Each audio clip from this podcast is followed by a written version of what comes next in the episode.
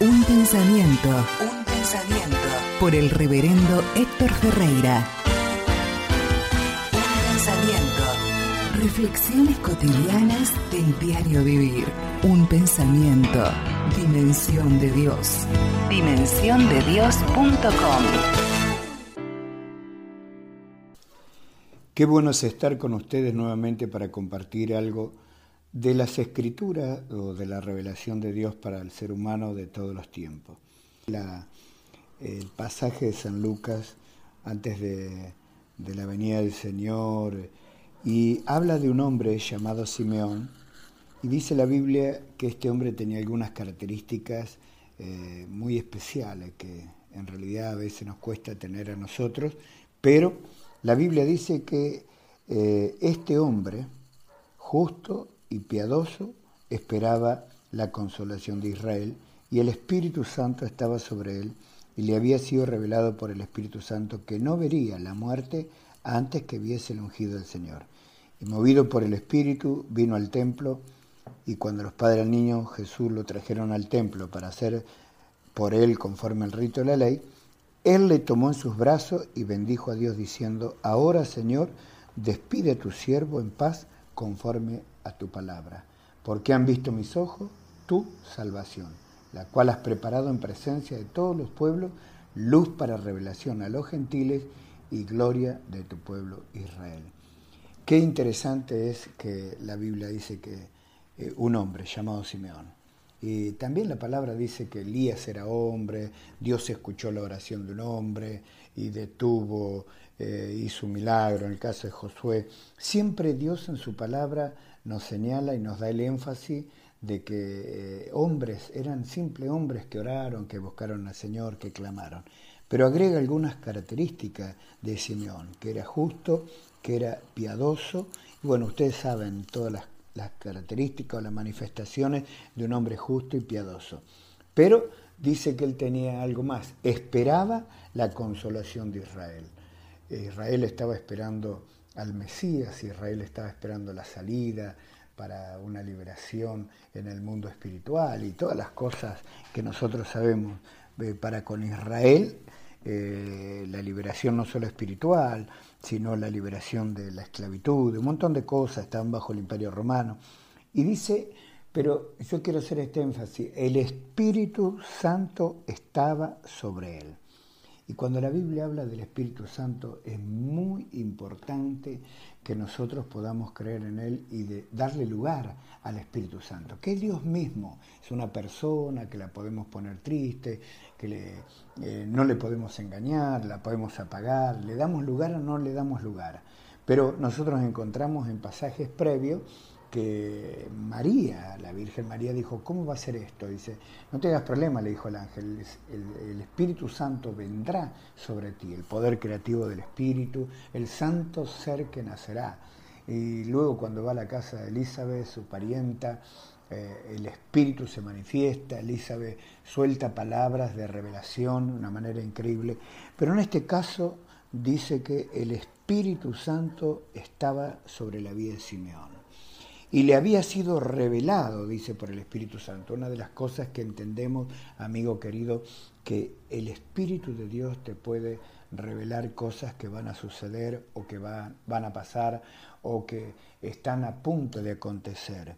Y en este caso a Simeón el Espíritu Santo le había revelado que él no vería muerte hasta que viese el ungido del Señor. Y realmente sabemos nosotros que Cristo fue el ungido y eso es asombroso, ¿no? Que el Espíritu le diga, vos vas a ver, vos vas a ver al ungido del Señor, de Dios, vos lo vas a ver. Y eso es, maravilloso cuando el Espíritu Santo está en nuestras vidas.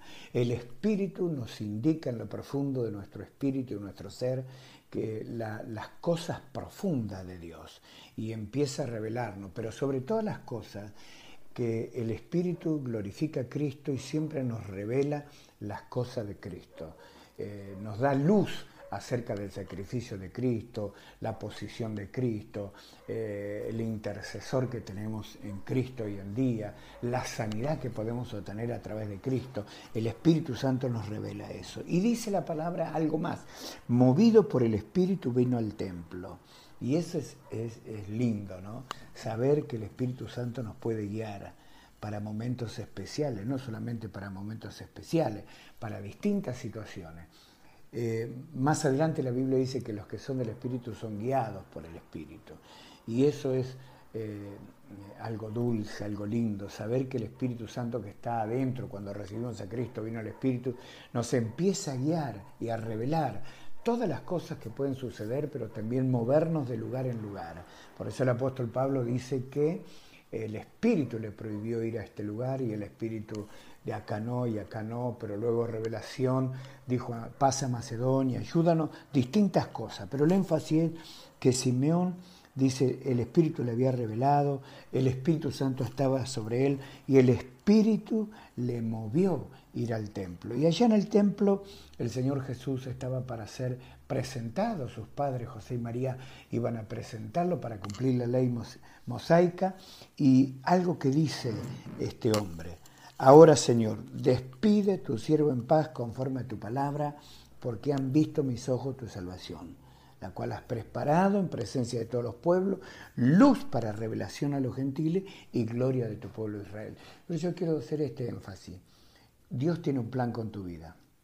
Y una vez que nosotros conocemos el plan, debemos estar firmes, arraigados, bien agarrados de esa palabra que Dios nos dio para nuestras vidas.